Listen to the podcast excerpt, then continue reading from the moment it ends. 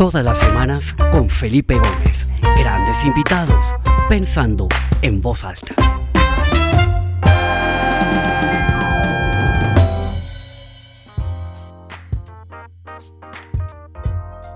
Bueno, bienvenidos a esta nueva edición del programa Pensando en Voz Alta. Mi nombre es Felipe Gómez, me da mucha alegría verlos. Ya tenemos a más de 65 personas conectadas desde, distintas partes del mundo. Veo gente que no veía hace unas semanas, qué alegría. Danilo, qué alegría verlo. Miguel, eh, desde Islas Canarias, qué alegría verte. Bueno, tantas personas que se conectan.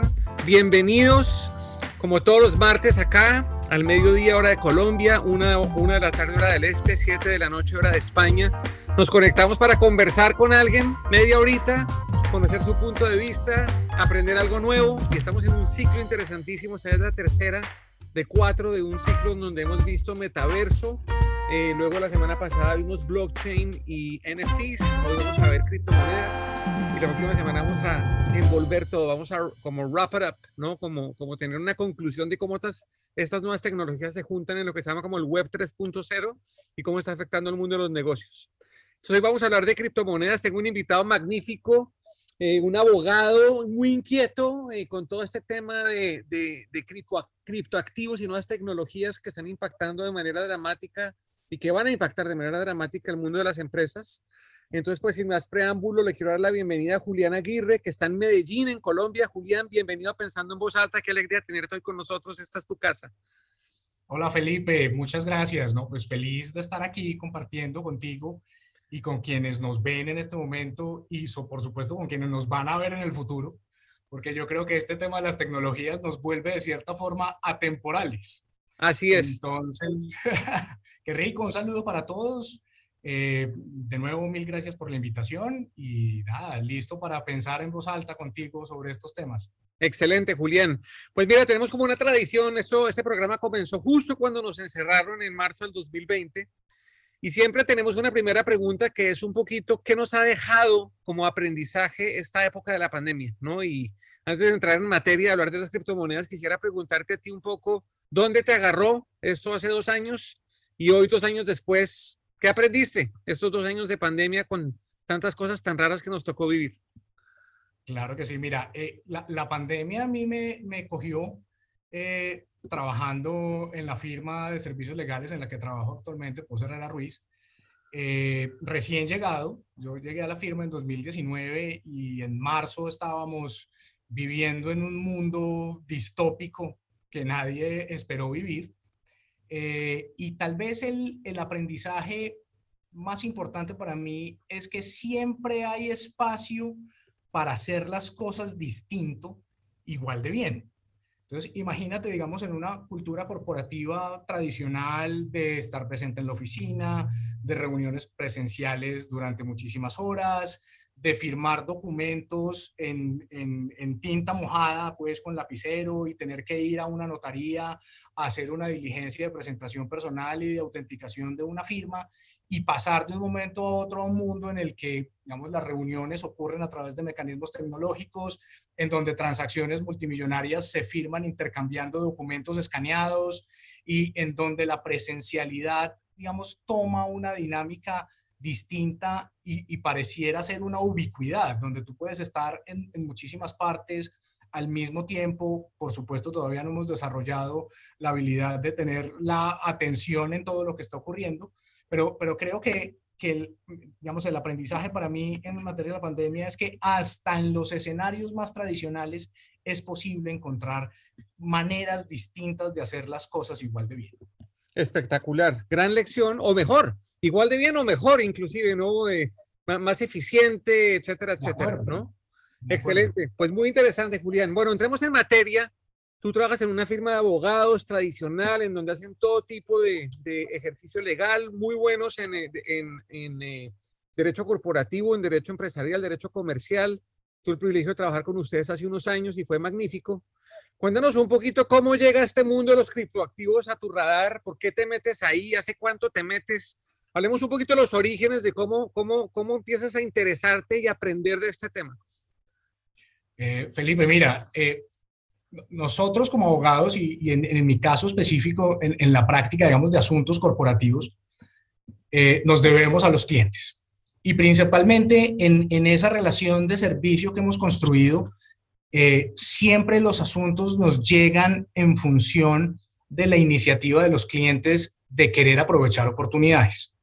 Y, tal vez como, comenzaba, conversábamos en algún momento, tal vez el paso inicial para poder interactuar adecuadamente con nuestros clientes y servirlos bien es entender de qué nos están hablando.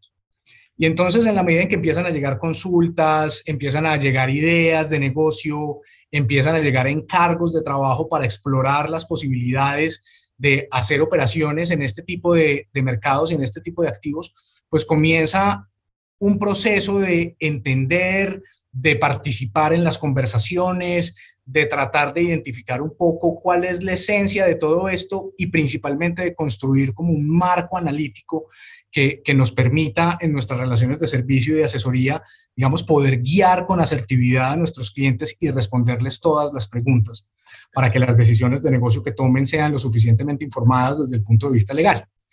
Y entonces en esa dinámica de trabajo comienza mi aproximación con, con, este tipo de asuntos de los criptoactivos y de las operaciones, digamos, fintech y de las maneras distintas de hacer negocios que lucen tradicionales. Mm, básicamente en esas conversaciones, eh, digamos, nosotros comenzamos a entender un poco esa, esa dinámica de tratar de hacer compatibles dos visiones del mundo y de la sociedad que lucen tan distantes digamos, una en la que hemos vivido, digamos, creo que siempre todos, y es esta lógica de que la sociedad y las interacciones entre los agentes sociales eh, se organizan a través de un mecanismo jerarquizado donde, digamos, los centros de poder son poderes fuertes, donde el, el, deber ser está dictado, digamos, por un centro específico de pulsión de poder y de creación de normas y de lo que se debe hacer y lo que no se debe hacer, digamos, tiene origen en ese, en ese mundo jerárquico donde es posible identificar una autoridad específica que te provee muchas otras cosas, digamos, específicamente confianza, por ejemplo, eh, en que algo que tú estás pactando en un contrato se va a cumplir porque vas a encontrar a alguien en ese mundo jerárquico que si lo que se dice no se cumple, pues va a obligar a que se cumpla. Ese es un mundo con un mundo totalmente distinto y que nos propone una dinámica de organización eh, de la sociedad diferente. Y es que ya no vamos a estar en un mundo centralizado, dice su promesa de valor, sino que ahora estamos en un mundo descentralizado, en donde los centros de poder se modifican y se cambian por consensos y por mecanismos de construcción de consensos. Y entonces tratar de hacer un poco ese mundo compatible o esas dos visiones del mundo compatible es como el reto que nosotros hemos encontrado y que, y que explican un poco eh, la visión que al menos desde lo legal eh, vamos construyendo alrededor de este tipo de temas y es como la vida en el ecosistema jerárquico habla, se comunica, interactúa y, ¿por qué no?, muta hacia un sistema descentralizado como el que nos prometen las tecnologías blockchain y de la web.3, digamos, en general. Excelente. Bueno, entonces tú te metes en esto y, empiezas a, ahondar en el tema de los criptoactivos, en donde yo creo que el, el, el eh, rol protagónico se le llaman las criptomonedas. Cuéntanos un poquito qué es una criptomoneda, cómo funciona, cómo es el origen. La vez pasada hablamos de blockchain, más o menos entendimos qué es un blockchain y cómo funciona, pero ¿qué es una criptomoneda? ¿Quién la crea? ¿Cómo se, cómo se define el valor de una criptomoneda? Etcétera. Cuéntanos un poquito sobre esos fundamentos de lo que es una criptomoneda. Mm, muy bien, mira, yo, yo creo que antes de, de, identificar una criptomoneda como un concepto, digamos, específico, conviene dar un paso atrás y preguntarnos qué es una moneda. Ok, bien. Y entonces hay, hay, hay una narrativa tradicional en la cual eh, el concepto de moneda está atado a unas funcionalidades específicas que se pueden lograr utilizando un elemento, digamos, material representativo. Entonces, nos han dicho los economistas que la moneda es aquello que permite llevar una unidad de cuenta, ser almacenamiento de valor y, digamos, intercambiar eh, ese activo por bienes y por servicios. Digamos, y cuando digo activo, digo a cualquier cosa, desde una concha marina pasando por la sal hasta monedas, digamos, de oro. Eh, junto a esos elementos, lo que nos han dicho, digamos, históricamente es que la moneda es lo que el soberano dice que es moneda. Y principalmente, digamos, lo que el soberano dice que tiene pleno poder liberatorio, es decir, que sirve para pagar obligaciones, siendo la principal, digamos, de esas obligaciones la posibilidad de pagar impuestos. ¿Okay? Entonces, alrededor de esas ideas se construyó eh, como la aproximación clásica a lo que se entiende por moneda. ¿okay? Sin embargo, eh, digamos, teóricos un poco más recientes y, más revisionistas, digamos, se han aproximado al tema y es eh, para, para construir una definición de moneda en la cual moneda es aquello que te permite tener la confianza de que así como tú la estás aceptando para que te paguen tus obligaciones o las obligaciones de las que eres acreedor en un momento específico del tiempo, vas a tener la confianza de que si se, te volteas con ese elemento que recibiste a pagar las obligaciones que tú debes en relación con otras personas, esas personas van a estar obligadas a aceptarla o te la van a aceptar, digamos, sin ningún tipo de consideración y vas a poder decir que con lo que te pagaron tú pagaste. Vamos, esa es como, en términos generales, la lógica de la moneda. Entonces, desde los albores de Internet, ha existido una preocupación sobre cómo construir un elemento que permita desarrollar esa función que te acabo de describir en un entorno digital. ¿Listo? Donde, digamos, el elemento que tú utilizas para comprobar que efectivamente estás dando algo y recibiendo algo deja de ser algo material y se convierte en un elemento inmaterial. ¿Ok? Eh, entonces, rápidamente, en esta lógica de la cultura de la centralización y del sistema de administración social de la centralización, comenzaron a aparecer, digamos, unos agentes que te permitían llevar la cuenta de esa moneda. Es decir, había un agente que estaba en capacidad de decirte en todo momento de cuántas unidades monetarias disponías, así esas unidades monetarias fueran, digamos, inmateriales o simplemente registros contables, y cuántas unidades, eh, digamos, monetarias en un momento específico del tiempo le transferías a alguien o recibías de alguien, ¿ok? Y entonces aparece el concepto como de, moneda, de monedas digitales y de dinero digital, en el sentido de entes centrales que pueden en un momento del tiempo decir quién tiene qué en términos monetarios en ese momento específico. Y por supuesto, eso lo que termina generando es que hay ciertos agentes, usualmente muy pocos, que tienen perfecta trazabilidad sobre de dónde viene tu dinero y hacia dónde va tu dinero. ¿Listo? Eso sumado eso sumado a un hecho, Felipe, y es que en las economías modernas existe una tendencia hacia la eliminación del efectivo, porque se ha considerado que el efectivo, cuando tiene, digamos, un volumen muy alto de uso, genera, digamos, unos efectos económicos que se consideran indeseables, eh, principalmente el tema de la formalización, el tema de que las administraciones tributarias no pueden, digamos, hacer una trazabilidad lo suficientemente efectiva para determinar que estás pagando los impuestos que te corresponden, eh, o porque el uso del efectivo termina estando asociado a actividades, digamos, ilegales o a rentas ilegales que es necesario, digamos, eh, contener. Y entonces empieza a generarse una tendencia en donde esta, esta dinámica del dinero termina utilizándose a través de unos mecanismos centrales que se encargan de decir tú qué tienes y se encargan de transferir lo que tienes hacia las personas hacia las cuales lo quieres dirigir.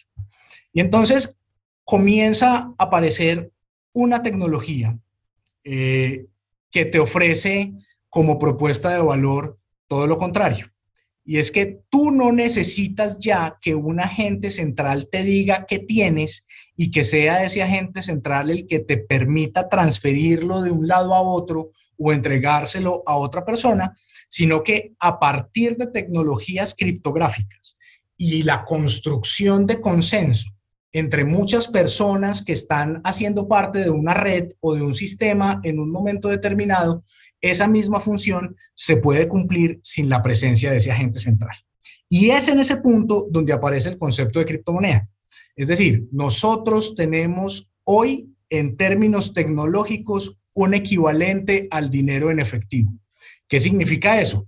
Un medio de pago, digamos, si me permites la expresión, que ya no va a estar en, un escenario central o en una dinámica central, sino que va a estar por fuera de esa dinámica central y que te va a permitir conducirte como te conduces con el efectivo y es que el efectivo no es rastreable. Y para asegurarnos de que es confiable y de que quien dice tener algo en un momento específico del tiempo es quien efectivamente lo tiene, recurrimos a la red y al consenso construido a partir de un mecanismo criptográfico que te va a decir cuántas unidades de esas criptomonedas tienes en, el, en un momento específico y cuántas estás transfiriendo y que quien las recibió ahora va a ser el titular, digamos, de esas monedas. Tal vez ese es, ese es el origen de todo esto y esa es la lógica tecnológica que subyace a lo cripto. ¿Ok? Julián, ¿esto más o menos cuándo sucede? ¿Cuándo inicia toda esta revolución y, las, y, la, y la, digamos, la creación de estas, de estas primeras criptomonedas? ¿Esto cuándo, cuánto tiempo ¿Cuánto tiempo tenemos desde, desde que esto comenzó? Pues mira, digamos, yo creo que hay que hay que dividir entre, entre antes de la fama del, del blockchain y del Bitcoin y antes de la fama de esos elementos. Mira, este tema ha estado presente en la discusión y en los desarrollos tecnológicos desde el comienzo mismo de la masificación del Internet. Es decir, es, es posible encontrar, digamos, papers y análisis y propuestas tecnológicas en los años 80 tempranos para tratar de construir un mecanismo como este que te estoy describiendo, en donde tú pudieras tener un equivalente digital al dinero en efectivo. Y tal vez, digamos, el, el, reto durante todos esos años estaba en cómo resolver un problema fundamental, que es el problema del doble gasto.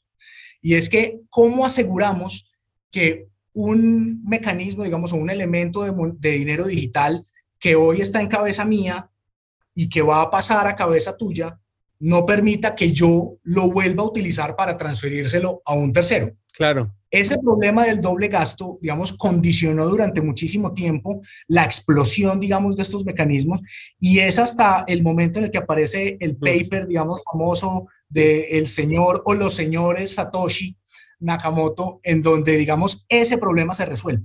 Y ese problema se resuelve de manera tecnológica a partir del uso de las innovaciones criptográficas. Ese, digamos, te diría que es un poco el itinerario que nos trae hasta aquí. Yo me acuerdo cuando yo leí por primera vez del Bitcoin, hace mucho tiempo, me acuerdo que costaba pocos dólares. Un Bitcoin costaba menos de 10 dólares. Lo, que yo pensé es, eso es lo más absurdo del mundo, porque va a comprar uno una moneda digital, ta, ta, ta, toda esa, ¿no?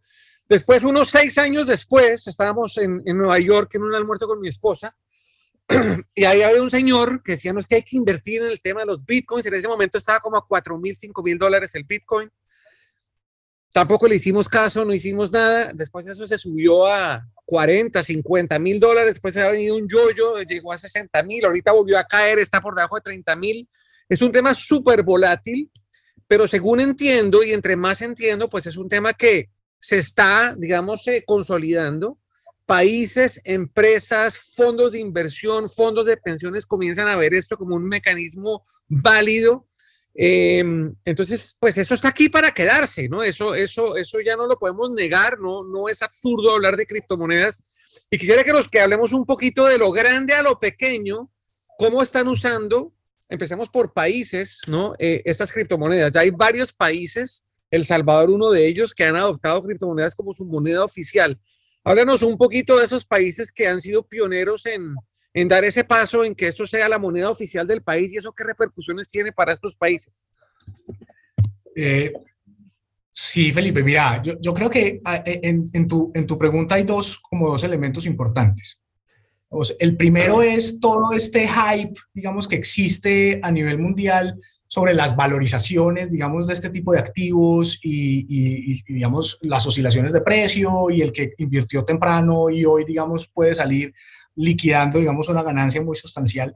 A mí eso me recuerda mucho la burbuja.com a comienzos y mediados de los 90 y es, digamos, ahí hay una tecnología eh, que claramente tiene muchas expectativas en cuanto a su aplicación y es razonable que genere, digamos, movimientos especulativos de si va a ser exitoso o no va a ser exitoso, y en la medida en que se incrementa la demanda, pues el precio sube, pero tal vez llegará un momento en el que el tema se normalice, como efectivamente ocurrió, digamos, con, eh, con la burbuja de las .com, donde hoy seguimos teniendo páginas de Internet, los unicornios, digamos, operan a través de plataformas que están en Internet, pero digamos que hay una aproximación un poco distinta, digamos, al tema. Entonces eso al final del día lo que te dice es, mira, es que esto es una tecnología y lo que deberías preguntarte es si una tecnología en sí misma considerada debería generar, digamos, ese, ese nivel de especulación y de hype, digamos, económico y de intercambio. Ese, digamos, es como el primer comentario para tu, tu pregunta. Ahora, el segundo comentario es este. Efectivamente, hay una promesa de que las criptomonedas pueden reemplazar lo que conocemos como la moneda fedataria o la moneda fiat, que es la moneda, digamos, que emiten los estados en esta lógica, digamos, jerárquica y centralizada de la que hablábamos al principio. Y, y en esa lucha, digamos, comienzan a aparecer eh, first movers, digamos, en, en este caso estados, digamos, que toman las decisiones iniciales de empezar a adoptar el tema de, la, de los bitcoins y las criptomonedas como una moneda con, con, poder liberatorio, que significa, como lo veíamos ahorita, que tú puedes pagar tus obligaciones y estás, digamos, en una situación donde te pueden pagar lo que te deben con ellas. Pero yo creo que, digamos, ahí hay un elemento importante y es que, eh, por más que ya existen algunos estados, que, han, que se han ido, digamos, como a ese nivel de, de, adopción, lo menciona El Salvador, la República, digamos, centroafricana, en fin, eh, yo creo que hay una, un, un, elemento común en todas esas naciones y es que eh, pareciera que sus monedas en sí mismas consideradas no cumplen la función que cumple una moneda tradicional.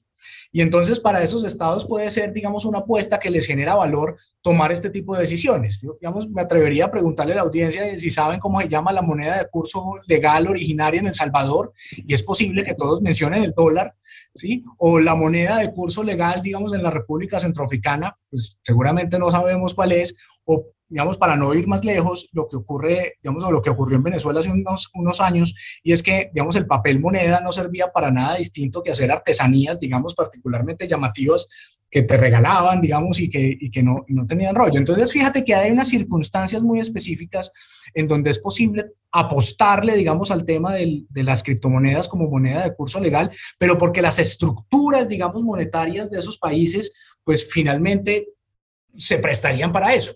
Ahora, eso no significa que el tema está saliendo bien. Digamos, eh, yo, yo, creo que es posible encontrar noticias sobre las dificultades que existen en El Salvador para pagar un taxi en Bitcoin o para pagar un hotel en Bitcoin, para pagar un café en Bitcoin, digamos, eso no está funcionando bien. Entre otras cosas, es muy particular que la billetera, digamos, chivo, que se está, eh, digamos, promocionando para que los salvadoreños utilicen el, el, el Bitcoin y que tenía, digamos, un bono de entrada, digamos, a una billetera del Estado salvadoreño, digamos, eh, y, empieza a salir información en donde la gente, digamos, claro, se mete al tema del Bitcoin, se gasta el bono de bienvenida de la plataforma y nunca más. Digamos, el tema no está funcionando muy bien. Y por el contrario, lo que tú ves es que la moneda de curso legal de facto o, por, por, disposiciones legales en esas economías, pues es el dólar americano. Y creo que eso pasa igual en, en Venezuela, que tiene su experimento con el petro, eh, y, digamos, finalmente, Venezuela es una economía que pareciera estar dolarizada de facto y que parece que el régimen venezolano, digamos, se ha dado al dolor con eso y lo empieza, digamos, medio a aceptar en silencio. Entonces, claro, ahí está la promesa de que esta moneda va a reemplazar la moneda fiat, pero el punto es que una moneda no es moneda porque una ley lo diga. Una moneda es moneda porque te genera a ti como agente económico la confianza de que así como la recibes en pago de las deudas de las cuales eres acreedor, cuando te voltees a pagarle a tus acreedores, te la reciben sin problema. La certeza de que te la van a recibir. Y a ese punto yo creo que todavía no hemos llegado y creo que todavía falta mucho tiempo para llegar allá. De hecho, recientemente el Financial Times hizo un foro sobre la criptoeconomía y, tal vez una de las, intervenciones más recurrentes que uno veía en ese foro es, hombre, han pasado 13 años desde el boom de Bitcoin y pareciera que todavía no ha entregado la promesa que entregó y es que efectivamente es una moneda. Entonces, ¿cuánto tiempo deberá pasar para que eso ocurra? Es posible que allá lleguemos, eh, pero fíjate que lo que aquí estamos, digamos, la tecnología blockchain no es una tecnología agnóstica en términos políticos como la tecnología blockchain hace parte de un programa ideológico de modificación del régimen, digamos, que conocemos para gestionar la sociedad. Y cuando tú empiezas a hablar de reemplazar la moneda fiat, al final del día lo que estás hablando es de atacar frontalmente uno de los últimos resquicios de la soberanía estatal que queda. Y creo que el sistema, digamos, centralizado en el que hemos vivido durante prácticamente siempre, pues de alguna manera responderá a eso y hará que esa promesa, digamos, de la descentralización de la moneda pueda no cumplirse en el corto plazo. Excelente. Bueno, Julián, aterricemos un poquito más y hablemos ahora, hablemos de las empresas. Yo veo acá en Estados Unidos que, por ejemplo, Fidelity Investments, que recibe una gran parte de los fondos de retiro de los americanos hace dos semanas, decide que la gente pueda aportar, hacer aportes en criptomonedas, específicamente en Bitcoin. Se viene hablando hace mucho tiempo que Amazon está a puertas de recibir Bitcoin como mecanismo de pago, que yo creo que revolucionaría en cierta manera. En California hay cajeros y estaciones para que la gente pueda eh, mover sus Bitcoins y sacarlos y transferirlos, etcétera. Hablemos un poquito de las empresas y específicamente en América Latina. ¿Tú qué has visto que las empresas están haciendo para, no sé, aprender, experimentar, probar? Eh, ¿Qué está pasando ahí? Las grandes empresas, los grandes bancos están inquietos con el tema o dicen, no, eso no es conmigo. ¿Cómo estamos en América Latina en ese sentido desde la perspectiva corporativa? Listo, súper. Mira, eh, yo, te respondería esa pregunta de la siguiente manera.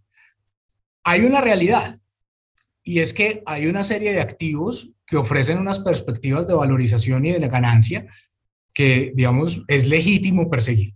Ese, digamos, es como el primer, el, primer punto de mi respuesta. Segundo, hay una tecnología que ofrece, digamos, un futuro promisorio que, digamos, como tecnología tiene el potencial de, de ser, digamos, disruptiva en ciertos procesos empresariales. Eh, mm, por ejemplo, vamos, ayer veía una noticia muy interesante en donde eh, hay outlets de media que están empezando a experimentar con blockchain la tecnología para tratar de rastrear y combatir las fake news. Mm. ahí hay unos usos, digamos, importantes. Y te diría, digamos, desde otra perspectiva, y es que eh, es innegable que los ciudadanos en el uso, digamos, de sus libertades pueden tomar decisiones alrededor de cómo relacionarse con este tipo, digamos, de tecnologías y con sus implicaciones económicas. Y eso comienza a generar, digamos, un mercado que para ciertos negocios es un mercado, digamos, relevante. Entonces, cuando hablamos de las empresas, yo creo que deberíamos tratar de identificar un poco en estos tres elementos cómo son los movimientos. Entonces, digamos, hay empresas y, digamos, ¿qué tipo de empresas? los negocios financieros vigilados, las entidades financieras vigiladas, están encontrando que a través de estos mecanismos pueden ofrecerles a sus clientes alternativas de inversión con perspectivas de valorización importantes y también con un riesgo, digamos, importante en la ecuación tradicional de riesgo-rentabilidad. Ese, digamos, eso es lo primero. Lo segundo es que hay negocios en los cuales la tecnología blockchain genera muchísimo valor. Eh, escuchamos hablar, digamos, del arte, este tema, digamos, que te comentaba de los media outlets, eh, pero, digamos, las aplicaciones del blockchain en sí mismo considerados son, son infinitas y muy interesantes.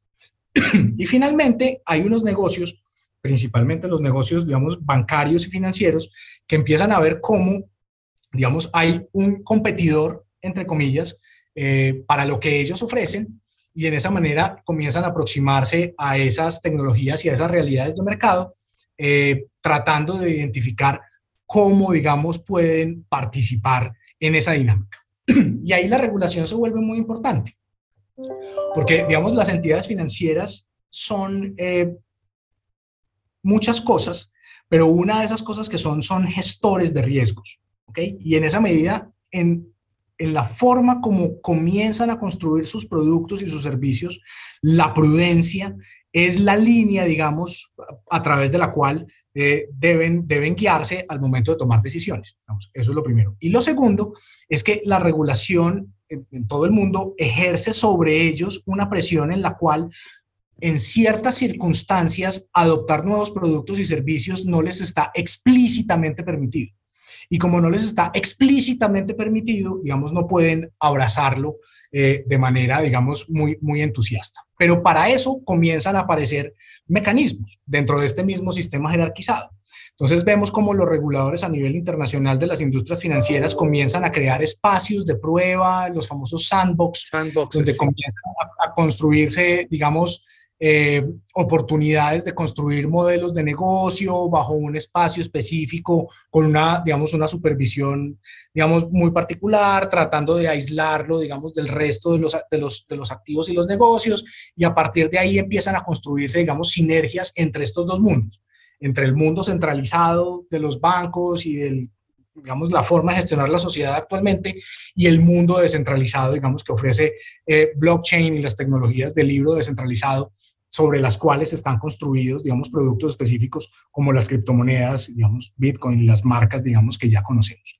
Entonces, tal vez a partir de estos tres elementos es que las, las empresas empiezan a relacionarse, las industrias empiezan a relacionarse y la industria financiera, por supuesto, ve, digamos, que aquí hay una alternativa de inversión y que posiblemente aquí hay una alternativa de pagos que posible aquí hay una, posiblemente aquí hay una alternativa de ahorro y de depósito y que hay que estar ahí. El punto es cómo hacerlo.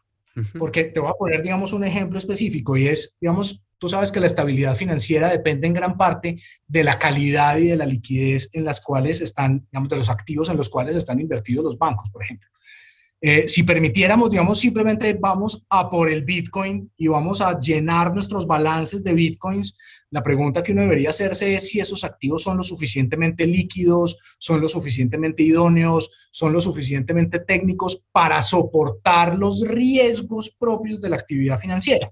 Y entonces imaginémonos, digamos, un banco hipotético que tenga todo su balance en bitcoins y tiene créditos en bitcoins y comienza, digamos, a existir un problema, digamos, de pérdida de valor en donde los deudores de bitcoins pues simplemente no van a pagar porque eso ya no vale nada, pero el banco está endeudado con sus depositantes. Entonces, fíjate, digamos que ahí hay un problema importante que todavía no está solucionado que seguramente se solucionará en algún momento en el futuro, pero que marca un poco la tensión entre la industria financiera tradicional de este sistema jerarquizado y, digamos, la promesa de industria financiera descentralizada que blockchain trae consigo. Uy, qué interesante, impresionante. Bueno, bajemos un nivel más y nos, vamos a extender un poquitico porque creo que vale la pena y es, hablemos del mundo del emprendimiento, gente que está emprendiendo, de pronto gente un poco más joven, eh, o emprendedores ya más grandes que están con, con, personas eh, que entienden esto mejor, que les es más natural, con lo que se sienten mucho más cómodos y que de cierta manera también han perdido un poco la confianza en las instituciones tradicionales, en los gobiernos, en los bancos, en el sistema financiero tradicional, buscan alternativas, ¿no? Yo he leído mucho que en gran medida son esas nuevas generaciones las que han encontrado en estas criptomonedas y en estos criptoactivos alternativas a los esquemas tradicionales, porque ellos no, la, confianza se perdió, ¿no? Rachel Brockman, que la escuché hace poco en una conferencia, hablaba de cómo se ha perdido la confianza de las grandes instituciones y cómo hace que esa confianza migre a sistemas descentralizados como estos. ¿Qué están viendo ustedes desde Pos Herrera Ruiz en los emprendimientos que asesoran, en los emprendedores, en estas empresas que están creciendo, tanto flujo de capital de riesgo que está llegando a estas empresas? ¿Ellos están abrazando con más entusiasmo estos criptoactivos?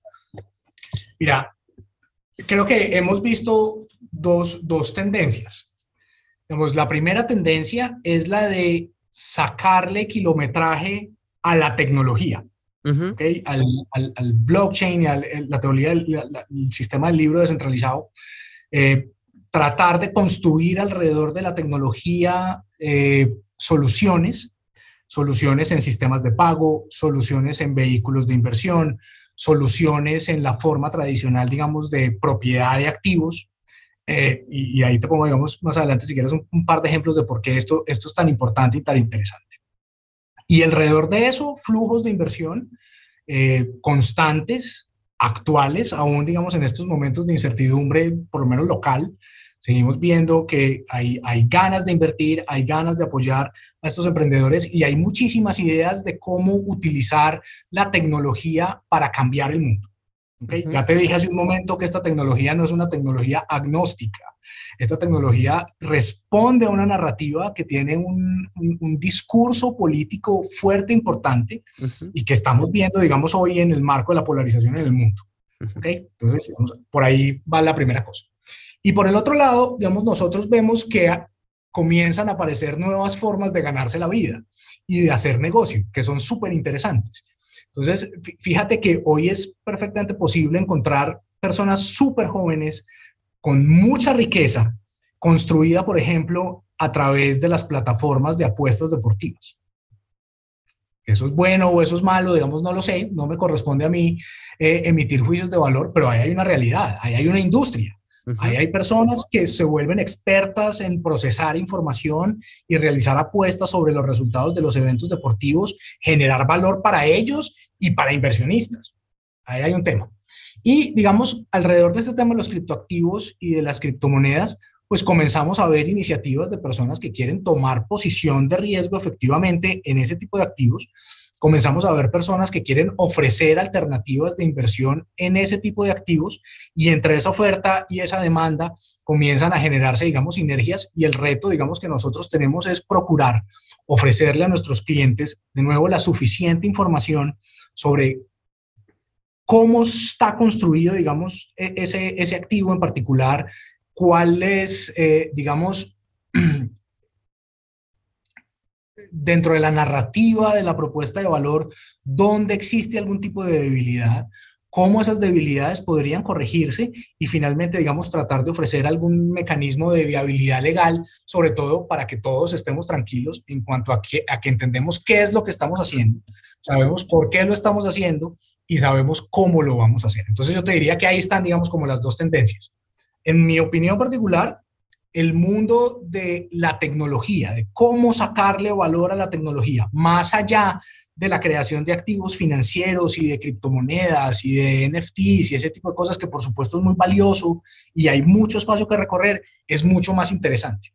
Porque, digamos, el potencial tecnológico del blockchain en términos disruptivos de industrias y de la industria legal, digamos específicamente, y ya te doy un par de ejemplos si quieres, es, es, es, es inconmensurable. Y tal vez aquí hay, digamos, un hype de mercado que seguramente va a seguir generando mucho valor, que va a seguir haciendo a la gente, digamos, rica en la medida en que pueda aprovechar las oportunidades. Pero yo creo que el, en el manual de burbujas financieras, digamos, esto lo hemos visto en el pasado. Entonces, creería yo que en el largo plazo puede ser más sostenible enfocarse hacia cómo utilizar la tecnología y no cómo, digamos, seguir generando más activos eh, similares a los que ya existen en el mercado que utilizan esa tecnología. De acuerdo. digamos. Perfecto, Julián. y, y, finalmente, para, para no prolongarnos mucho más, ya a nivel individual, personas que quieren invertir en estas criptomonedas, ¿qué tanto movimiento estamos viendo en América Latina de esto? Y aprovecho ya alguna pregunta que hizo uno de nuestros oyentes que dice, eh, para una persona, ¿cuáles pueden ser los riesgos de ser tenedor de criptomonedas? Mira, eh,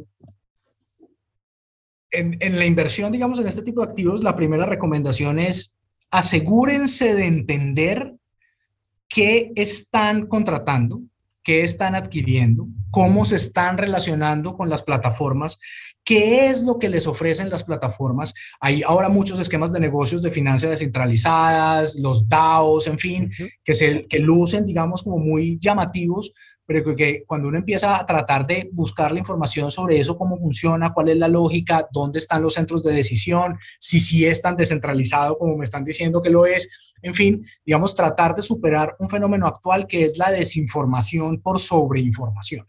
Esa, digamos, es la primera recomendación. La segunda recomendación es, digamos, en términos generales, eh, para las personas como nosotros, invertir en criptoactivos es posible.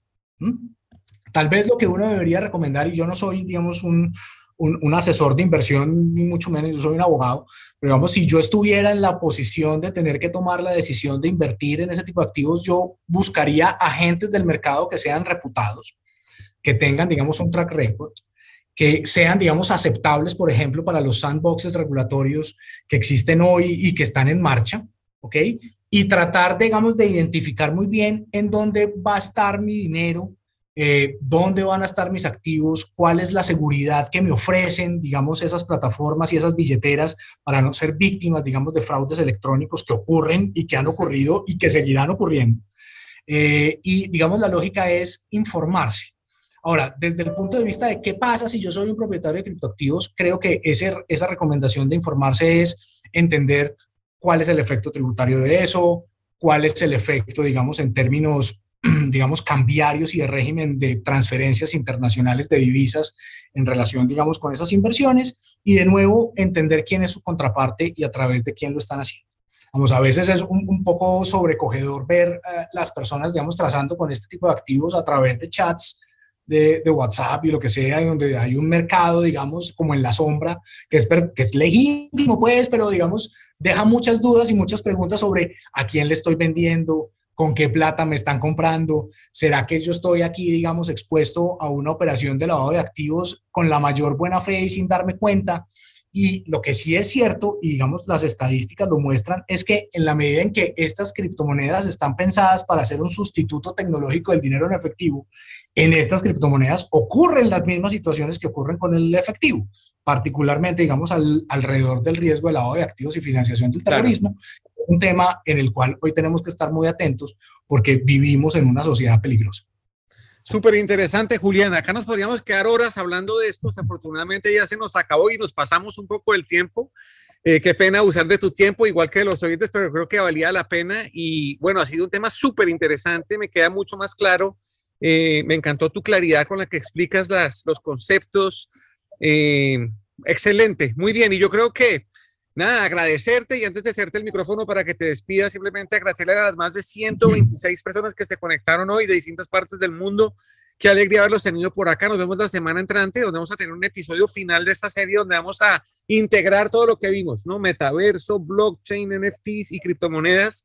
Y ver eso todo cómo está aterrizando en entornos corporativos. Tengo un invitado desde España increíble, el doctor Sergio Álvarez Teleña, una persona absolutamente brillante, líder en este mundo a nivel global justamente va a estar en la feria de, eh, creo que es de, de, ah, se me olvidó.